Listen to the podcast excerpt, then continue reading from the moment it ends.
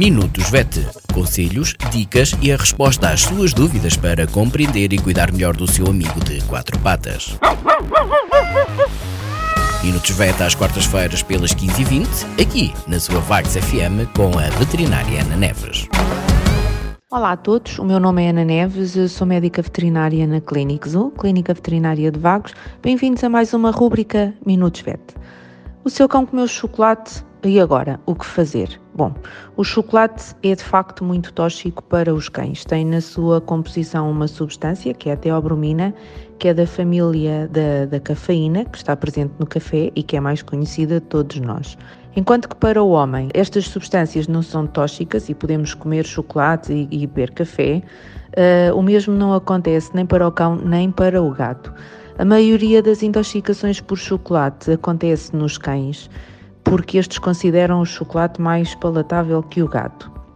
Assim, o que é que acontece? A teobromina vai atuar uh, no funcionamento das células de forma muito profunda e as consequências para organismos são desde mais leves a, a, a mais graves, sendo que numa fase mais inicial vai provocar vômitos, diarreia, um aumento da diurese e hiperexcitabilidade Uh, e em situações uh, mais graves começa por provocar tremores ou espasmos musculares, febre, apatia, aumento da frequência cardíaca até arritmia cardíaca, convulsões, coma e mesmo a morte do uh, animal.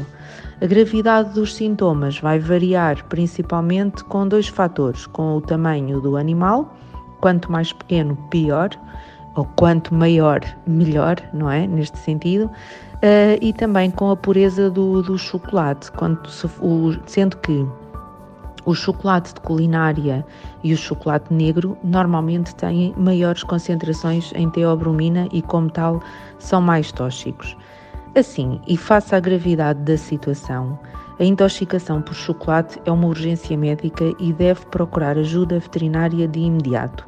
Mesmo que tenha acabado de ver o seu cão ingerir chocolate ou que suspeite, o ideal é consultar um médico veterinário que poderá e deverá, dependendo da situação, induzir o vômito ou fazer uma lavagem gástrica e se houver sintomatologia associada já, portanto se o animal já tiver a manifestar sintomas, terá que eh, fazer tratamento sintomático ou de suporte para manter a situação mais controlada possível. Por esta semana é tudo. Obrigada. Até para a semana. Minutos VET. Conselhos, dicas e a resposta às suas dúvidas para compreender e cuidar melhor do seu amigo de quatro patas.